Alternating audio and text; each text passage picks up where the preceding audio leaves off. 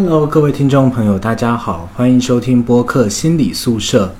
本期又是我们听众来信的单元了，但是我们这一封坦白说已经拖了很久，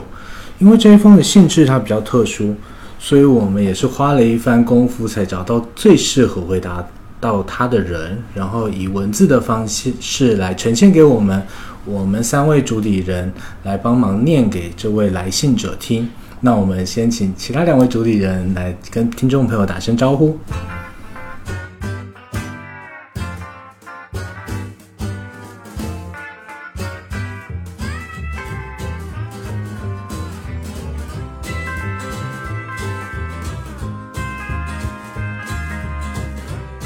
Hello，听众朋友们，大家好，我是 Franco，好久不见。Hello，大家好，我是小草。嗯。那我们就先由我来念念这封听众来信，大家就知道问题确实是比较专业一点，所以我们并没有办法直接回答。那以下是来信的内容：心理宿舍播客节目，您好，我是华东师范大学二零二二级硕士（括号高等教育学专业），是播客节目的爱好者，也是心理宿舍节目的听众之一。很开心能够听到你们的播客节目，关注当代大学生学习与成长的多个方面。希望通过此次来信和你们谈谈我最近的困扰。新学期开始，我就进入研一下学期了，可是对于未来读研还是就业，仍然在有纠结中。其实心中的答案更多是读博，走学术道路，但是现实中觉得障碍重重，渐渐打起了退堂鼓。一方面觉得读博的时间有点长，读完之后就二十八到二十九岁了。如果硕士之后直接就业，会不会有更好的发展？另一方面觉得读博的经济压力也比较大，不想再给家里增加经济负担。但读博期间应该很难实现经济独立吧？考虑到时间和经济的压力，对于是否读博还存在疑虑。想问问节目，你们对于职业选择或学术发展有什么建议吗？身边有什么类似的同学或学长学姐呢？他们又是如何考虑的呢？再次表达对你们节目的喜欢。从高二开始我就在听播客，喜欢耳机里传来的交流声，也期盼着能创造属于自己的一档播客节目。你们已经做到了，真的很厉害。有机会的话，也想向你们请教一下运营播客节目的经验，可以吗？也表达一下遇到校友的兴奋激动之情，说不定会在校区擦肩而过哦。谢谢你们阅读此封来信，祝新学期愉快、平安喜乐。好，这是听众来信的内容。那大家听到这个来信之后，有没有什么样的感受啊？嗯，那我们就叫他直同学。嗯。嗯，感觉，嗯，就是他真的是挺纠结的，就是到底是，嗯，未来要怎么去方向？其实我们好像也有类似的一个感觉，是相同的一些困扰或者是迷茫的部分，就是其实就业还是继续深造，大家其实都不确定。嗯，但是可能会有一些小想法，嗯。但是还是不是那么的确定，所以我就会觉得还是挺挺普遍的这个问题。嗯。当时看到信的时候，就觉得好像看到了很多身边的朋友们，也有一些朋友们会纠结，就是是继续深造，还是呃硕士毕业之后就进入工作的市场。然后好像可能也是更早之前的我吧，应该是 像是本科期间的我，你想读博，还还不太了解学术的我。然后当时可能，呃，可能是正好学的专业是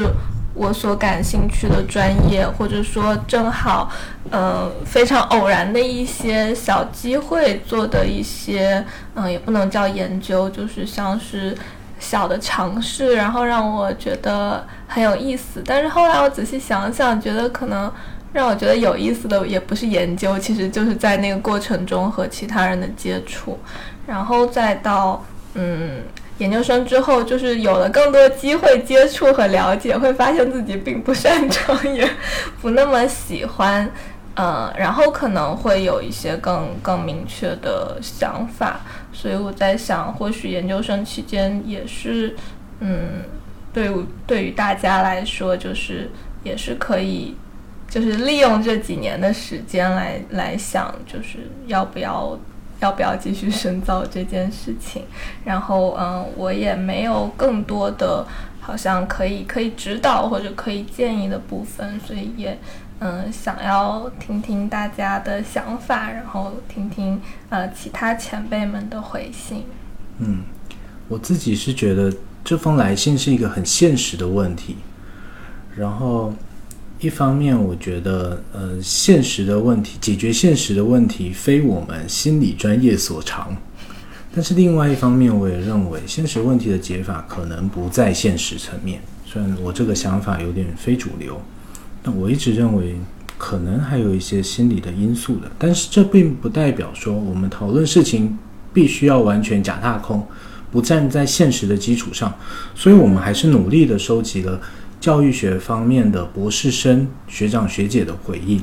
这个是我们能够尽量努力做到的。那首先，我们第一封回应是，就是这个高等教育学专业的博士生已经在呃已经在准备写博士论文了。然后这一封回信，我们请 Franco 来帮我们阅读一下。好的，那我就带这位博士生来念给直同学的回信。呃，亲爱的直同学，你好，关于你职业规划的问题，我可以给出一些自己的想法，谈谈自己的经历，仅供参考，谈不上是建议。第一，关于你提到的年龄的问题，如果读博毕业还不到三十岁。对于文科类的博士来说，已经算很小的了。理工科的博士直博五年毕业的，文文科类很少直博和硕博连读的，而且很多都是工作了，在工作了几年再回来读博的。比方说啊，写信的我本人，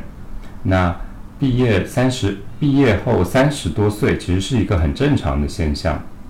只要不超过三十五岁这个线。找工作也不会因为年龄受到影响，因此我觉得年龄不应该成为重要的顾虑。第二点，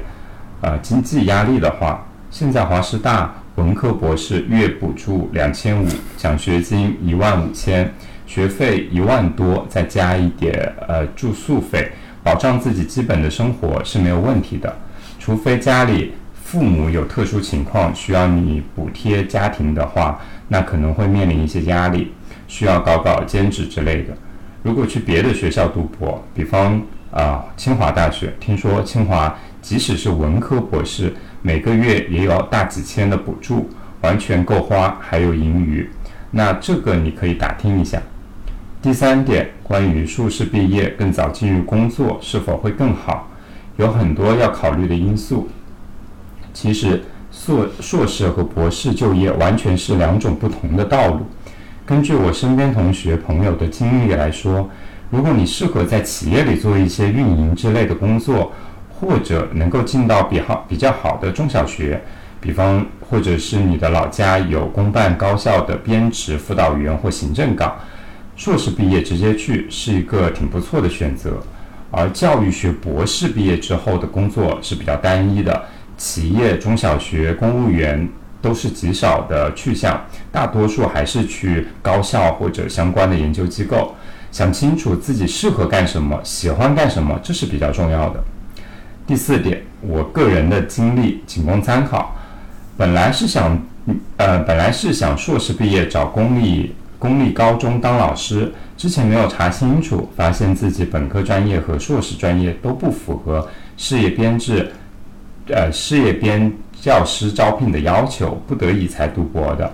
读博的过程也会遇到很多困难。你说的年龄焦虑和经济压力也有，但这不是重要的。最重要、最难的是论文和毕业的压力，而由此带来的心理上的纠结。每当陷入苦闷时，我和同学往往都会一起抱怨：“哎呀，当初硕士毕业，好好找个上，好好找个班上也挺好。”为什么非得来读这个博呢？如果有一些现在啊公立单位有编制的朋友想辞职来读博，我一般都会劝他们三思。而对于在读硕士，可以常常写写写写论文，做做调研，看看自己究竟适不适合。最后还有我一个个人想法或者叫教训，我们经常觉得两个或者多个选择里面有一个是最佳的答案，但其实很多时候生活不是呃试卷上的选择题，你选择哪一个并不重要，重要的是你想好自己到底想要什么，然后快速的确定目标，专注行动，否则时间往往在徘徊中浪费掉了。最后。祝福，啊，事业和生活都顺利。嗯，那我们也感谢这个魏学长的回信。那 Franco，你自己读了这封回信，你现在有什么样的感受吗？我觉得这就是完全是一个博士博士生 呈现出来的。什么意思？呃，就是我觉得他真的回应的都非常在点上。嗯，就是呃，他提到的年龄的问题开始。呃，来信者会他会说啊，我读完以后二十九岁、三十岁了，嗯，但是这个完全不是问题，你只要啊，其实是普遍现象，你只要不超超过三十五，而且三十五这个其实也有讲究，就是一般如果你还是要去公务员什么搞，那可能还是会卡三十五这个线，嗯，所以其实其实对于他个人来说是完全不需要考虑的。啊，那对于更多的听众来说，其实也是需要考虑的。嗯，就是你再把你的读的年限再加上去，如果不超过三十五，其实是一个不需要考虑的事情。嗯，这这第一点是年龄的，然后第二个是经济的，它就分得很条理的在梳理你的收入是多少，你的付出可能会是多少。嗯，好像经济这一块也也不是那么大的压力。反正我听完我我都会觉得哦。好像确实是这样子，嗯，如果你更能力更好的话，其实更好的学校有更更多的补助，这个经济完全不是压力，嗯，甚至其实我我我了解，嗯，在国外的有一些博士，甚至是比国内的工作收入还要高的，对对对，就是就是普遍来说，这边可能一一两万块钱，一万块钱的工资已经算。还挺好的，对他们就相当于是在领工资在读博士。对，所以读博甚至是好像是可以比一个在工作都都要好的一个去向。当然你要看是哪个学校了，其实还有就是具体哪个博士给到你的一些这里说到的补助也好，还是奖学金也好，还是说是免学费，这些都其实是经济上的考量啊。然后嗯，所以我就觉得说，就前面。一两点就几乎就打消了，呃，他的一些不是问题的问题，嗯，然后但是也提出了呃比较重要的问题是要考量的，就是你自己还是你自己，你适合做什么？其实刚刚呃在开头的时候啊也提到，可能心理咨询不能做的是呃职业的方面，但是我我会有不一样的看法，我觉得还是有一个部分可以做的是职业生涯规划，嗯。啊，呃，这个部分就是往内看。当然，我们可能也要帮助我们的来访去分析，呃，他的行业、他的他的那个岗位是怎样的。但是，更多的还是向内去看，你适合做什么，你的能力有哪些，你的不可替代性有哪些，你的兴趣有哪些，你喜欢做哪些是别人觉得难，但是你是非常的投入和觉得轻松的。啊，然后去分析自己，然后再跟岗位去匹配。啊，所以我觉得这个博士的来信里面第三点也说到一个非常关键的部分，就是你先搞清楚你自己适合做什么，喜欢做什么。虽然有的时候我们常常说，你工作不一定是要找到你喜欢的，嗯，呃，你可能是要先就业，然后再想职业这件事情。但是，嗯，就是还是在这个发展的。就是发展的这个阶段，你有选择的时候，你可以花一点时间，多去了解一下自己喜欢什么，啊，其实也是挺重要的，嗯。然后第四个点，呃，那个回信里面也说到，呃，这个现实的层面了，其实我觉得回应的非常棒。这现实的层面就是。哎，你如果你你有一个硕士的学位，去去有一个更好的机会，为什么要错过呢？嗯，我听过有一个笑话是说，嗯，有个本科生，他可能很久很久以前在互联网刚刚在中国兴起的时候，他毕业的时候，什么阿里巴巴呀什么之类的，给他几万块钱的呃薪资，然后他不要，他要去读个硕士，结果硕士毕业以后还是阿里巴巴找到他，可能就不是几万，就几千了。啊。只说一个笑话，这 个具体的数字我不太清楚了。嗯，就是说学历有的时候会会通货膨胀的。嗯，啊，对，就是你本科时候拿到的钱不一定你的硕士的时候就更高，你硕士毕业拿到的钱不一定你读完博士以后你的就就业那个机会还在那里，嗯，啊，所以也是一个很现实的部分，就是你当下你有机会就抓住，呃，如但是还是要想好，所以我觉得有有有很很具体的方面，就是这个这个教育学的硕士和博士的这个呃针对性的给到他的他的一些分享，但是我觉得也有也有很多其他的，不管是文科还是理科的，也可以去参考的部分。啊，就是这个。我们邀请的这样一个博士的回信都特别的用心，嗯。嗯。小草呢？我当时就是看还有听，呃，Franco 在念的时候，让我感触很深，就是他最后的一段话，他说，就是大家可能做想想事情或者做决定，都会想要一个最优解，好像我的要确保我的人生是没有没有出差错的，类似于这样。但是很多时候就是，确实这些选择它都。嗯，可能说不上是最优解，可能就是呃，你选择了一种呃，你未来几年的生活方式，或者类似于选择了一种可能性。然后，嗯，那这个可能站在岔路口那那一刻，我不确定直同学会不会有心里更想要去的那个地方。然后，嗯，因为我看直同学的信里面有说到，就是他。最开始心里还是更向着博士那边一点，但是因为有很多嗯博士带来的经济方面的，还有就业和呃时间成本上面的担忧，那我也会很很好奇，或者嗯，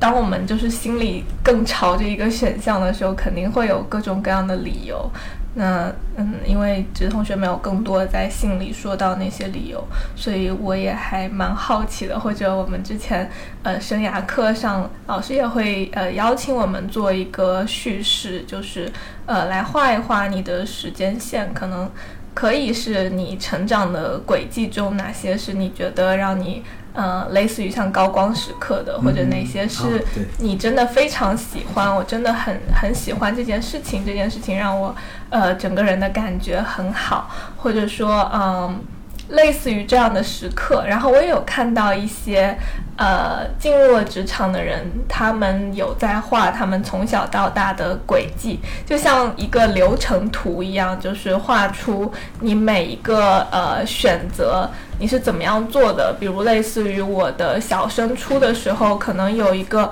呃更好的私立学校，但是我要选择和我的朋友们分开。然后还有一个小学，可能你呃会去一个呃画片的学校，类似于就是每个选择你可以也画画看，就是类似于这样一张流程图。然后你的人生是怎么样做选择的？你的每一个选择，可能你都不会知道另一条路会是什什么样子的，但是你可以大概知道你是怎么样一路走过来的。然后你选择的时候，你每次选择中你比较看重的点是什么？或许是可以找出一个规律的。然后我在想，这个可能是一个非常非常小的建议，就是可以从过往的生命去回顾看看，呃，有没有当当面临着就业和读博的这两个选择的时候，有没有什么是呃。可以从以前的经历中挖掘出来的，或者说，呃，你更偏向或者类似于每个选择的呃优点或者缺点之类的，也可以列一张呃小单子。但是我在想，可能就是真的做选择的时候，我不知道两位是怎么样做选择的，因为我不是就是特别擅长规划我的人生和职业的一个人，还在指点别人。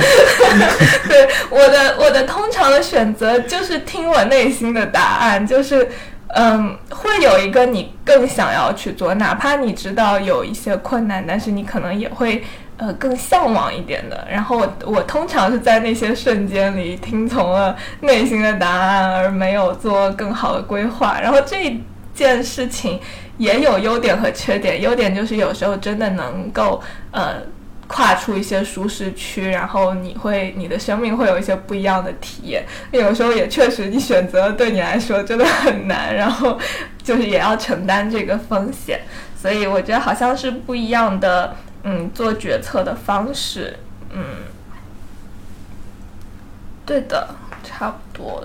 嗯，其实我我我想要接着小草说的。就是我这个选择的时候，其实我们我我自己也有很大的一一个经验，就是说，嗯，你总会想在选择之前把把每个选项的优劣都考虑清楚，但是其实你回顾回顾到你做选择的那那个时刻，然后在这个过程中的时候，你会发现其实很多东西你根本就不是靠你想象。或者就能够出来啊，选这条路它的好处是怎样，代价是怎样的？嗯，就是嗯，有有很多的部分其实是呃，你想靠你想象，靠你靠你是是很没办法没办法得到的。嗯，然后而且有更多的，比方说，虽然他他这里有提到。年龄和经济的部分，嗯。但其实我也会想说，会不会他也会对于博士这个这个学历，他是有个人的情节的，嗯。嗯，然后其实如果他万一真的到读了博士，会发现，哎，其实也就那回事，或者是呃，真的非常的适合自己，就这真的是无法预料的，对，而且你问每个人，每个人给的答案都不一定。对，就像我们的信一样，就是学长学姐们也是基于自己的经历，呃，给出回信。然后，如果我们问向无数个读博的人，他们也是会根据自己的经历给出一个回信。那他们可能选择博士之后，有的人真的觉得很开心、很适合，然后也也会有人会觉得，呃，很后悔，说那就类似于像，呃。这边所说的会劝一些朋友们不要不要来读博，但是这些都是大家的经验。就是我我会一直觉得，我们选择前想要穷尽无穷的信息，然后能确保自己做出一个呃最正确的选择。但其实有时候更重要的是你真的进入了之后的那个经验，然后那个经验可能它是属于个人的，它好像确实就是。所以我在想，或许调动过往的经历，那些呃跟学术相关或者跟呃博士的生活相关的那些经验，是不是真的会让你觉得呃心潮澎湃，或者真的很向往？我会觉得那个可能是一个可以去呃试试看他他们就是能不能导向这个选择的一种方法。我自己觉得有一个隐含的很重要的话议题，其实藏在最后面，就是什么样是最好的选择。这个学长他有点出来了，这个有点像是一个思维的盲区一样。我个人会认为，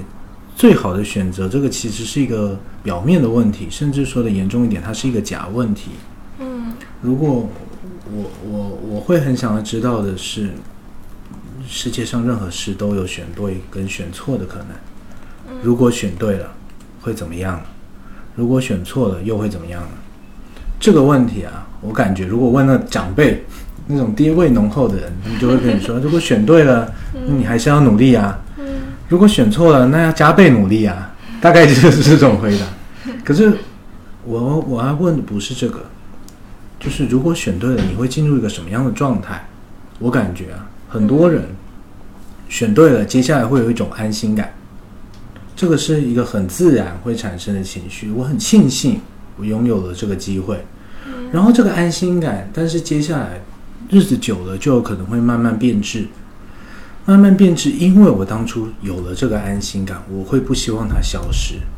我不希望它消失，即使后面事情有变化，或者是我的感觉有变化，可是我仍然会抱残守缺，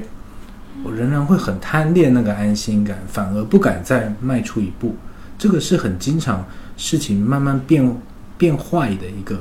途径。那你是这样的人吗？你是这样子选对了，然后后来会走向这样子的人吗？我们真的可以设想一下。或者是，如果我们真的选错了，大部分人一开始真的会很失望，甚至很崩溃啊！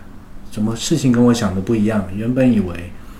原本以为读博了以后有什么，有什么有钱，有什么名声地位，后来发现就是每天累得像条狗，连打球的时间都没有。我经常的网球的球友就跟我反馈这一点。对，那选错了怎么样呢？通常在失望跟这个这个崩溃过后，有的人慢慢就会耐受了，生命会自己找出那个自己适应的节奏，甚至躺平也是一种耐受的方式。有的人真的就从此崩溃了，我我反而觉得从此崩溃这个是比较不正常的。可是为什么它比较不正常？肯定是他这个崩溃、这个失败、选错了这件事情触动到了你一些什么点。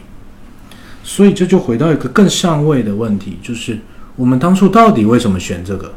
我们选这个的动动机，真正的动机，真正的动机，我甚至要讲，不要不要跟我说那些经济上的好坏、选择的利弊，通常这都不是真正的动机。真正的动机有可能都是因为我们以前向往的一些感觉，或者是我们想要弥补的某种遗憾。我感觉通常呢才是深藏在心底的，但是我们一般不会对人这样讲。嗯，我我我如果是为了弥补我过去什么，就莫名其妙有点交浅言深了。可是这是我们我们必须问自己一个很重要的问题，因为这个动机才会让你在选对的时候，我们能够避免掉入那个那个抱残守缺的陷阱，我们能够比别人绽放的更更更光亮一点。然后在选错的时候，能够避免我们真的一蹶不振。这个动机，这个原先我们选它的真实理由才是最重要的。我认为，我认为努力都是有限的，就是人每个人就是如果如果是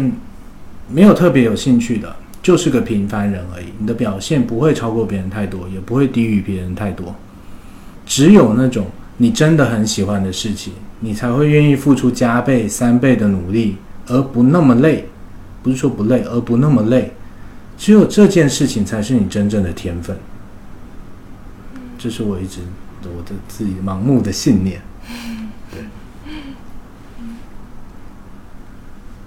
大家还有没有什么其他想要说的？哎，其实你刚刚说到这个，回到呃选择的最最初衷的部分，我会想到可能有点偏题啊，也是关于选择，就是。呃，来信他可能在选择职业或者是博士，我会想到我身边有一个有一个朋友，嗯，然后他他在结婚之前，嗯，他在选择他的伴侣，嗯。他很纠结到底要不要嫁给他，啊，啊，这个那个男生呢，他有他的好处，还有他的呃不足的地方，好像也是面临着一个重大的决定，然后我当下。因为我也，我也这个这种事要怎么劝？对，所以，但是我我知道说，可能无论他怎么样，呃，他其实也会像来信的一样，会有一些偏呃偏向，应该还是会呃想要结婚，但是会有一些顾虑，嗯，啊，所以我当时就说，那你要不就写下来你的呃想选择他的一些东西，是写下来，不是说，嗯，哦，然后你。你凡是到了可能争吵、崩溃、要离婚的边缘，请你把那个拿出来看一看。啊，这是你的你当时给自己的理由。啊。哦，有道理，对。我当时也也有想到这个，但是嗯，我不确定，因为我有听说一些朋友们的反馈，就当他们去。一点一点列出来这个的好处，这个选择的好处、坏处，那个选择的好处、坏处，然后最后可能他们甚至没有列完，他们就有已经有答案了，就他在做这件事情的时候，可能就已经有答案了。然后类似于就是这种是我们可以去判断的，或者是我们的理智可以告诉我们的。那哪怕这个的劣项那么多，那个优势那么多，你可能还会有个声音，哎，我还是想选那个，就是劣项更多的。那这个可能也是这种方法可能可以帮助我们做决定的一种方式，就是决定可能大。可能是因为我大大多数决定不是那么非常理性的情况下做出的，嗯，然后我当时也想到，我前一阵子听就是，呃，鲁豫和一个呃复旦大学的文学系的老师的播客，然后他就，呃，那个叫张怡薇老师好像，然后他就说到他。年轻的时候，呃，读琼瑶还是读读张爱玲的小说的时候，里面就说，呃，女大概就是女孩子人生错一次就完蛋了。然后她后来自己慢慢长大，包括求学，然后整个工作科研的过程中遇到各种各样的困难，然后，嗯，最后她就呃在博客里面说。我发现，就是我的人生的成长经历，发现女孩子的人生才不是错一次就完蛋。那我觉得确实也不限于女孩子，就是我觉得好像大家的人生都不是错一次就完蛋了，而且更何况这好像也不是一个对错的选择。嗯，我刚才听到你们说，我想到了另一件又要岔出去的事情，我想到了另一个播客主播张潇雨。他在聊买股票的事情，他的意思是说，你要有你自己的假设，你自己的假设，你真正赚到钱的是因为你自己的假设是不是符合现实？所以呢，他说，比如说我要买特斯拉，我预估说我有一套，我认为它呃虽然产能产能产能目前少，但是后来会提高，这是我的假设，我基于这个理由，所以买了他的股票，我认为他现在股票是被低估了，可是事后，比如说过半年。我可能股票涨了，我可能股票跌了。重点不是涨或跌，重点是我假设的这个情况发生了吗？如果股票涨了，但是不是因为我这个假设的事情发生，那我要回过头来再检讨，就是那我的初衷、我的判断是当初是这样的。那我当时的思维有什么遗漏吗？或者是如果我当时假设真的发生了？可是股票并不如我预期，那我们也可以再看看，哎，我当时预料到没错呀。可是现实是不是又有什么样的变化？所以我觉得写下来这一点可以很好的帮助我们回顾我们的初心。重点不是选对或选错，而是我们的初心跟后来事实的验证是怎么样的呢？事实的验证有可能跟我们初心无关啊，不是我初心错了，是环境改变了。但是也有另外一种可能，有可能我初心当时就是一种迷失，就是一种被什么蒙蔽了。那我们再看看他嘛。所以，或这真的还是一个挺好的，而且很严严酷的一个检验，你是会会看到这些东西。嗯。那我们进到下一段，因为我们还邀请了一位也是教育学专业的博士生学姐。来做了一个回信，那我们请小草来帮忙念一下。好的，直同学你好，见信如晤。首先，我由衷的为你对学术的热情而开心。你作为一名研一的同学，在第一个学期之后，已经开始慎重认真的考虑读博这个选项。我想你大概是对学术科研有兴趣、有理想的。同为教育学部横冲直撞走过博士这一段路的学姐，想说你的这些考虑都是必要的。在给你写回信的时候，我已经看到了另一名同学给你写的回信，他的回信很详细、中肯，也很有针对性。在他的基础上，我再补充分享一些我的个人经验，希望对你会有一点帮助。我想你也一定注意到了，随着博士扩招。毕业人数逐年增加，青年教师课题申报级别提高，以及论文发表压力逐渐增大，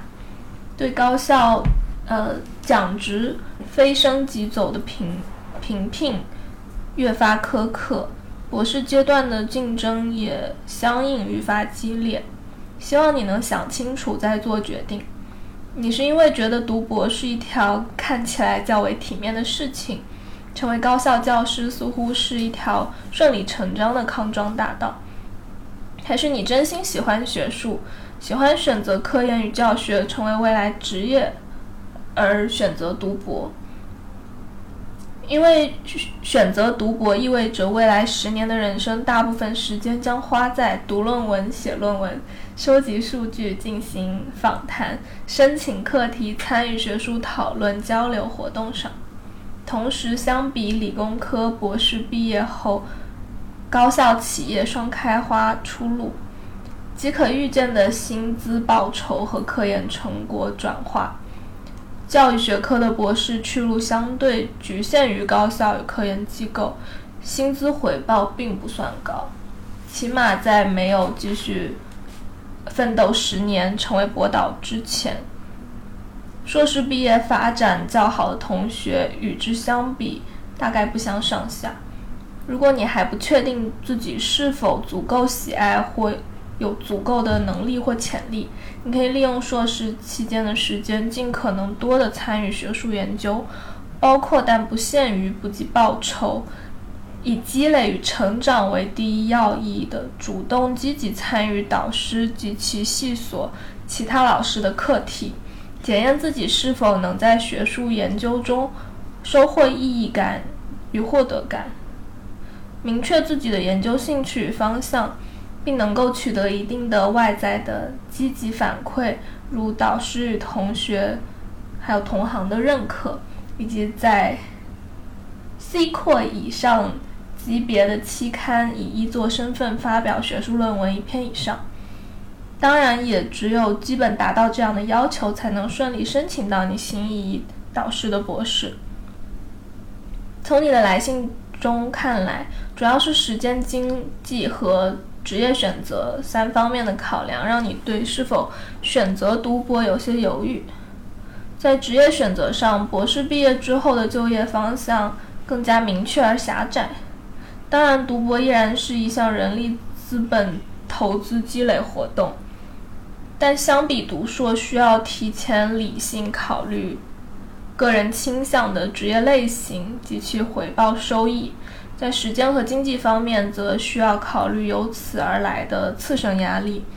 以我的经验来说，读博几年过得很快，总体上你不会在这几年时间里和你的大多数本科、硕士同学在职场位置或收入上拉开太大的差距。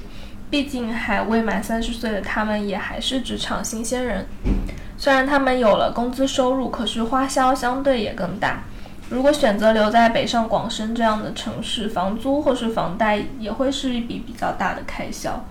读博期间，学校提供宿舍，学生的社会人情往来或其他娱乐生活开销都在可控可调整的范围内，时间成本和经济压力可能不会是主要的问题。甚至相比刚开始工作的他们，这几年。的在时间安排上明显更加自由，但由此衍生而来的其他自身压力，如社会时钟及朋辈比较压力等不可避免。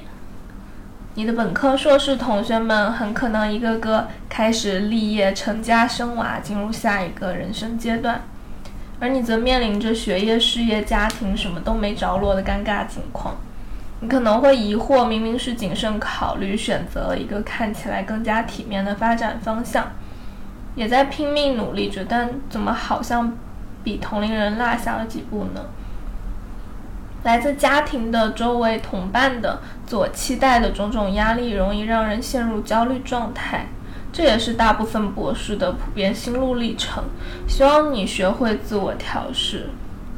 如果幸运的在读博期间拥有较为稳定、积极的情感关系做支撑，那对你保持情绪稳定、维持高效科研产出可能会是很重要的支持。读博每一年都是不同的阶段，有不同的任务目标需要完成，要面对的压力类型也不尽相同。但总体来说，压力逐年递增。大致过程是：第一年课程繁忙，需要适应新的人际关系。积极参与导师的课题，调整研究方向，即朝着相关论文发表要求努力。很快就到第二年，要慎重考虑确定博士论文选题，形成五到十万字的开题报告和文献综述。同时，同伴压力加剧，总有优秀的同学以望尘莫及的速度疯狂产出论文成果，需要平常心对待。第三年要基本完成两篇 C 刊以上的论文发表任务，对标你心仪高校的招聘要求。为了在未来就业时保证竞争力，对自己的论文发表质量、数量都不断提出更高要求。同时，很可能需要申请访学，在简历中留下访学经历。另外，挑大梁带领师弟师妹深度参与导师的各项课题。第四年则需心无旁骛。全副精力放在完成二十万字左右的博士论文以及找工作上。实际上，教育学部现在的博士延毕率基本上达到二分之一，所以在做好延毕也没什么的心理准备前提下，可以以提前一年到半年毕为毕业为目标，安排前几年的学习生活，尽量做到按时毕业。如果你在仔细考虑了以上各方面后，仍选择了读博，一条值得尝试的路径是在研二申请直博。相比原先的三加四共七年学制，直博目前是二加四共六年学制，在时间上节省了一年时间，但同时需要比其他同学更呃需要在比其他同学更短的时间里，以更高的效率、质量。数量的完成论文发表要求。最后，但我认为最重要也最容易被忽略和误会的是博士阶段的导师选择。相比考虑导师是否是大佬、是否行政职务、能否在未来助你一臂之力，更需要考虑导师平时的培养风格、组会或其他课题及学习情况安排。虽然师傅领进门，修行在自身，但博士阶段的导师的引导和师门组织文化依然会发挥重要的作用，将会直接影响你的研究方向、研究状态，甚至研究成果产出情况。建议结合自己的研究兴趣、性格特点，尽早与高年级的博士生深入交流，考虑自己与心仪导师的培养风格与培养要求的适配程度。然后尽早和老师明确申请博士的愿望，切记诚信为先，不要自作聪明广撒网。学术是个圈，老师们都会交流的。优质的导师有口皆碑，可能有人在排队等待明年每年的名额，因此最好在上一年的博士名单公布后就和导师联系，以明确心仪导师的博士招生开放性程度。确定是否有较大的可能性参与竞争，即研二三四月份。以上立场和观点皆出自个人经验，难免有一定主观色彩，仅供参考。望一切顺利，不敬玉白，擅自珍重。老学姐，六月毕业季与文科楼手记。嗯，那我们先让 Franco 来感受一下，听到了些什么呀？呃，我一个还蛮明显的感受就是，嗯，因为我我我念的是男学长的学长博士给的建议，然后小草念的是学姐给出的建议，我我感觉真的会有一个性别上的不同，嗯，嗯，他有提到，呃，这个学长没有提到的社会时钟的部分、同辈压力的部分，以及他呃个人对于情感。的维持情绪稳定的需求的部分，其实我觉得都是挺贴心的，嗯。啊，温婉的一个啊，对的，嗯。小草有什么？念完这封信有什么感受吗？就是我，我当时就看到学姐的信，她就是她最开始也是。可能发现了，就是这个直同学他对学术是有一些热情的，至少在他的来信的表达中是这样。然后我就感觉，就学姐也是很快的就，呃，看到了这一点，然后鼓励到这一点，然后同时说，嗯，那如果你想要这么走的话，你可以，呃有哪些方向，然后说了呃各种各样的建议，而且我觉得就是学姐非常呃贴心的是，她会把自己的就是整个经历。呃，就是以年年限为分，然后来跟跟学弟解释，就是嗯，类似于读博士我们会经历这些事情，你可能会有哪些点需要注意。然后也像学姐所说，这也是嗯，就是他自己个人可能有有做得好或者有踩过坑的地方，然后感觉是一篇非常非常真诚的来信。嗯，然后我当时，我当时。读的时候，我突然间想到一个场景，就是我当时本科临近毕业，我找到我们系一个呃，就是他比较经常做呃学术研究的老师，因为我之前学社工，大部分老师也是还。蛮偏实践的，然后那个老师他是社会学的老师，然后我当时类似于也是问他这种职业或者学业规划的事情，然后嗯，我就是问他当时嗯也类也是类似于就是要做什么样的选择，我就问他当时是怎么知道自己想要读博或者知道自己适合读博。然后他，因为那个老师真的是一个非常真诚，然后非常纯粹的一个学者，他就回了我三个字，就说喜欢啊。我当时听到，我就觉得那三个字太有力量了，就是，就是好像。嗯，真的要去想有什么样的原因，他当时想到的就是喜欢。那我我我当时也确实衡量了一下我的喜欢，我喜欢可能没有那么多。就对于学术的喜欢，就是我当时感觉到他的那个状态，我会觉得真的是呃很有力量的，就是至少，嗯，就是大多数人会。做这个选择可能会有各种各样的考量，比如更更好的社会地位，或者可预期的嗯更好的呃职业，或者说嗯各种各样博士带来的光环。但是我觉得，就是读博士可能有一个很重要的点，会在你喜不喜欢做学术，或者喜不喜欢做科研这一点上。虽然好像随着就是各种呃。就是卷起来啦，然后就是呃，就业的门槛越来越高，会有一些人就可能迫不得已，或者呃，因为这样各种各样外在的原因去读博。但我好像嗯，可能也是我自己的感觉，我会觉得，就是你喜不喜欢这件事情，也是很很重要的。就是你你为一个自己感兴趣的课题，然后你去花非常非常多的时间和精力，然后。在这个地方给出一些你的想法，然后让这个呃稍微有一点点的推进，就是这件事情，不知道对于直同学来讲是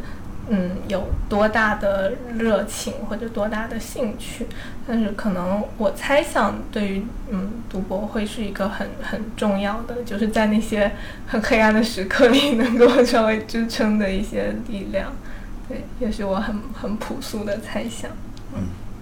我自己已经有一个硕士学位了，然后经常有人会问我说：“哎，你为什么现在又要再读一个硕士，不读博士？”嗯，那很很现实的理由就是我我没有办法申请心理学的博士，这是实际的。我那个硕士学位又不是心理学方向，我不懂啊。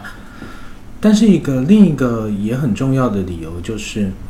我当时念硕士的时候，我就知道自己不会再读博士了。嗯，因为我认为硕士不是学术。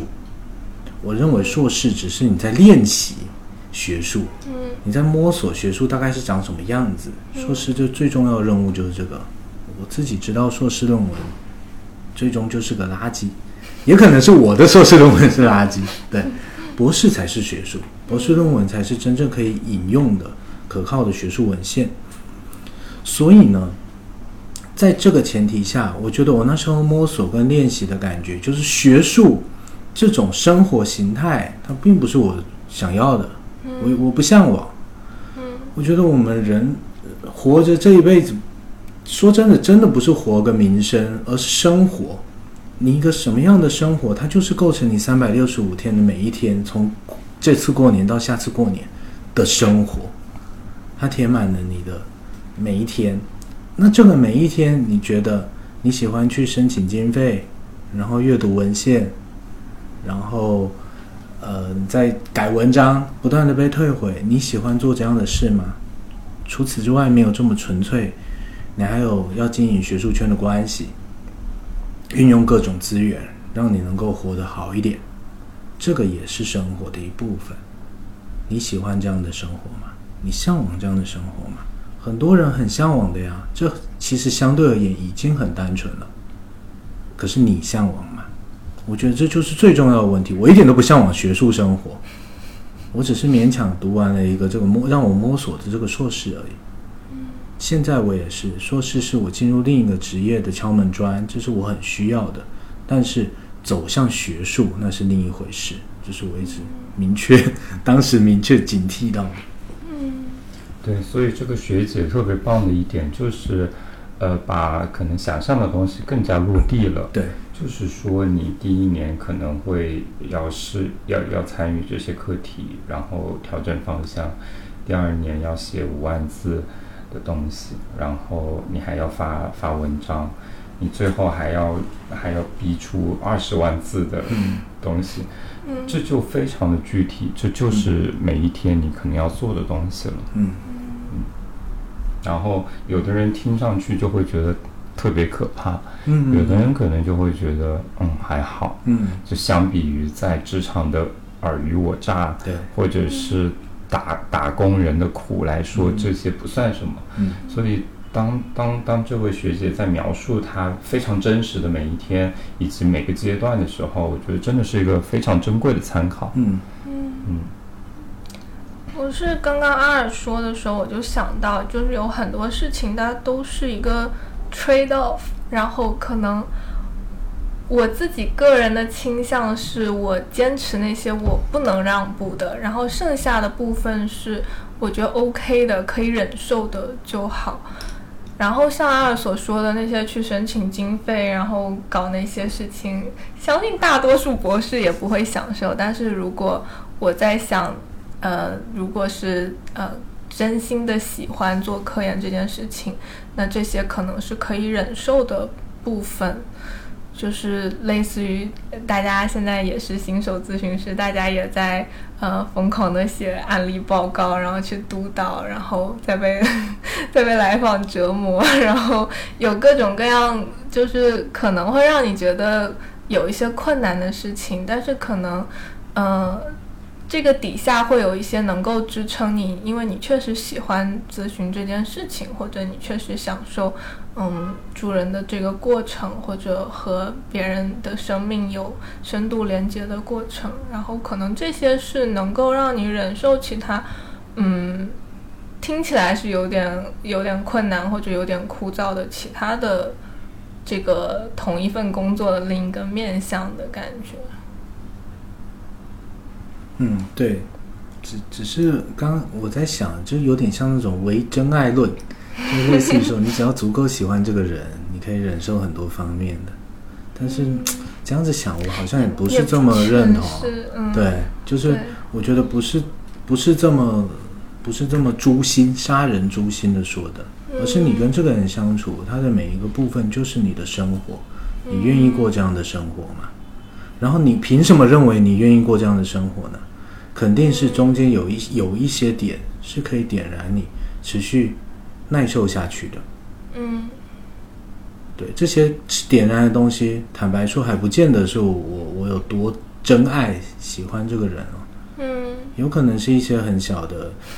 呃，我我喜欢每天回到家什么有家庭灯是亮着的感觉，这种我喜欢这个饭菜的香味。这个要上升到我多爱这个人，不见得，嗯，但是他还是很好的东西，是我喜欢的东西，嗯嗯。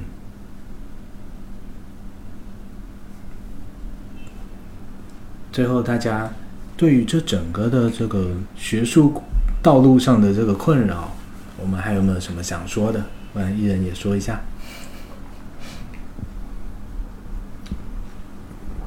就是我感觉，嗯。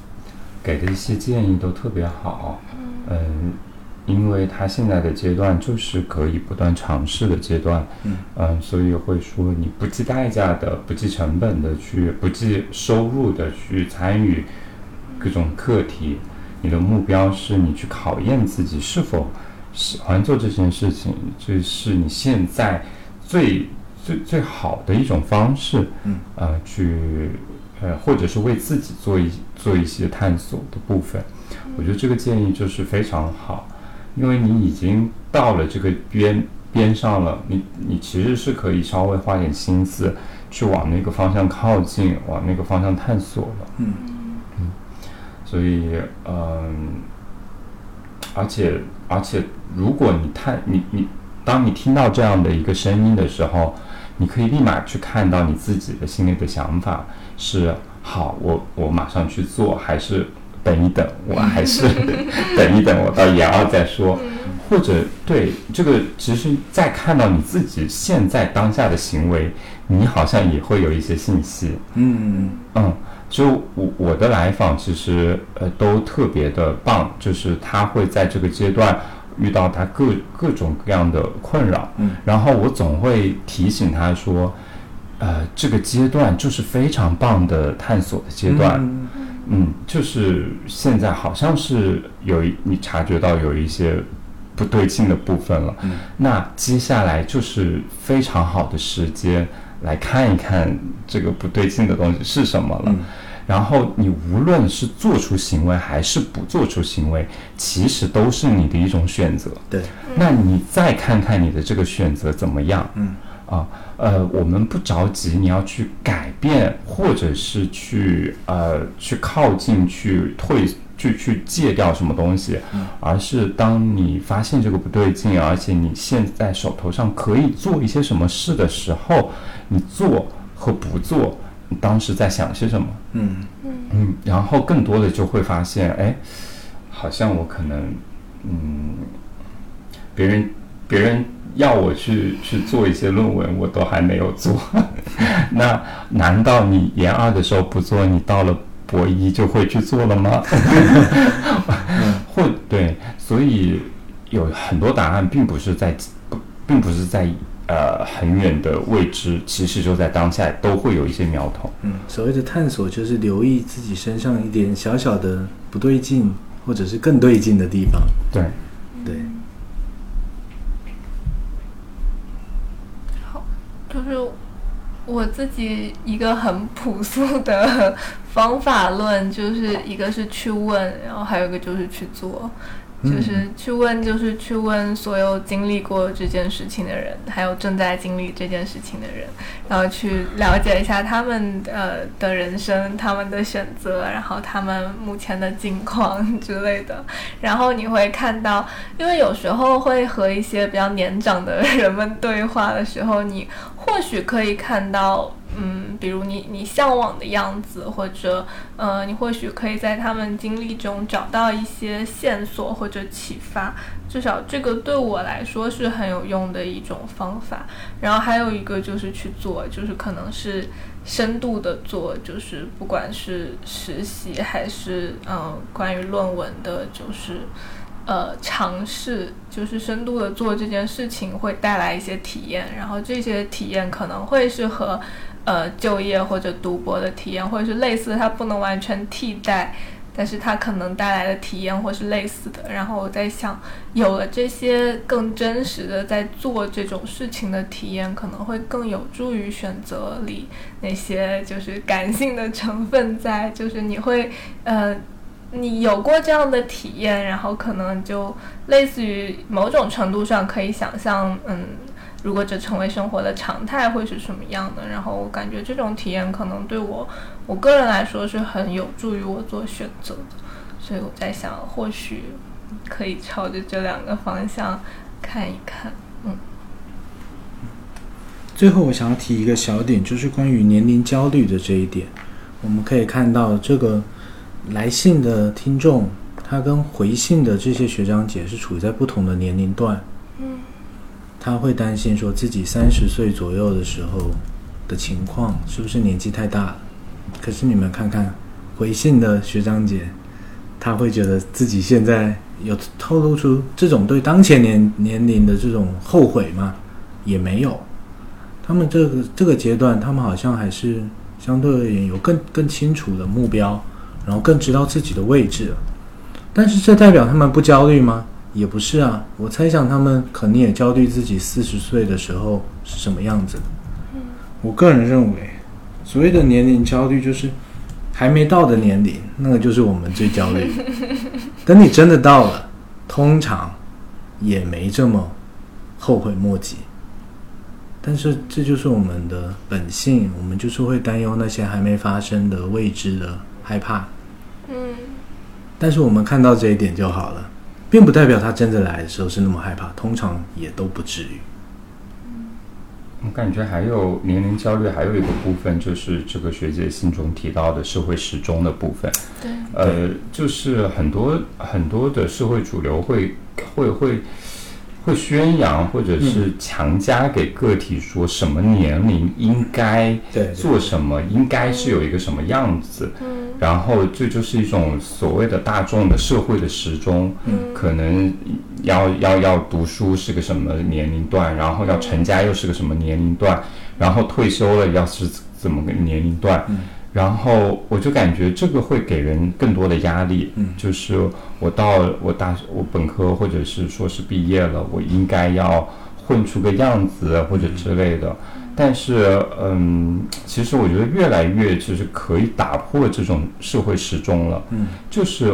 呃，现在豆瓣上有一个还蛮火的小组，就是逆社会时钟还是什么的，啊、就是很多人，比方说他可能四五十岁，他想要去学第二个外语、第三个外语这种，你看上去就会非常的反社会时钟的这样子啊。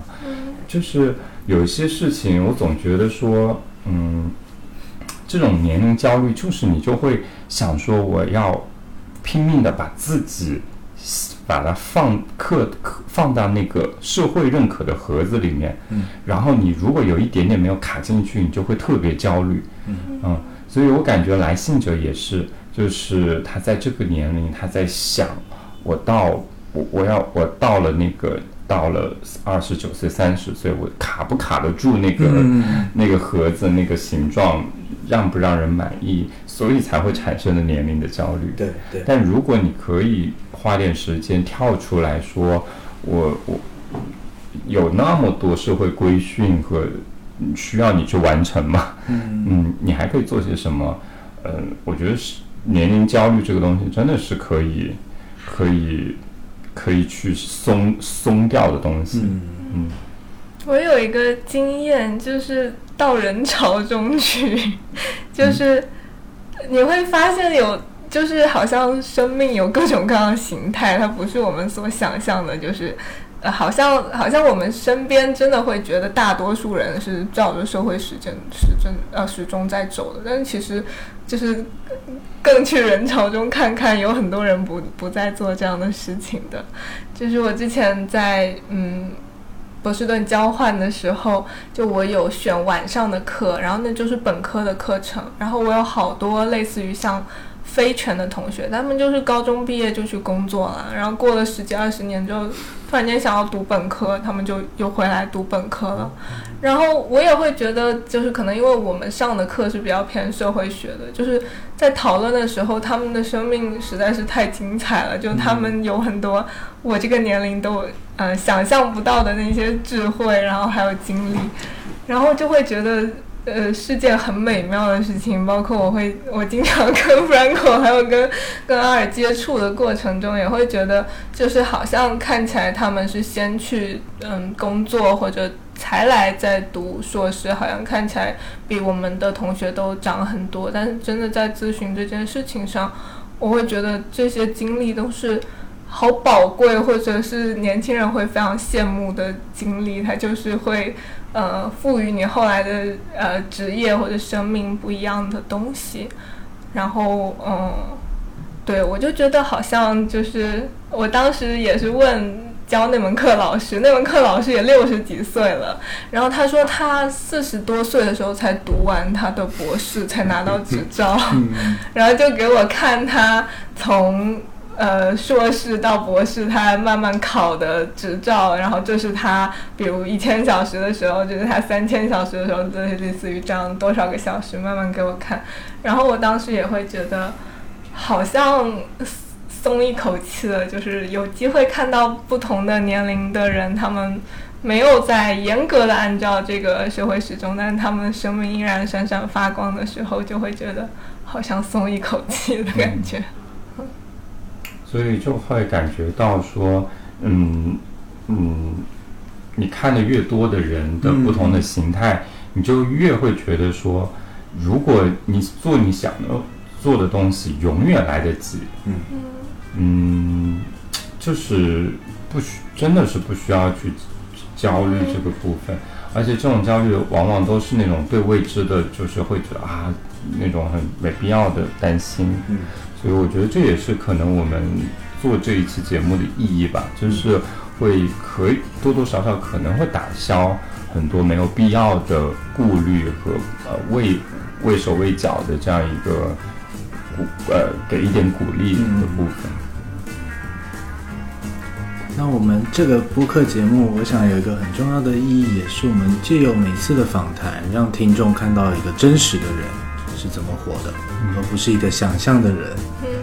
他想象中他是怎么活的，真实的人。嗯，对啊。那我们这一期节目就到这边，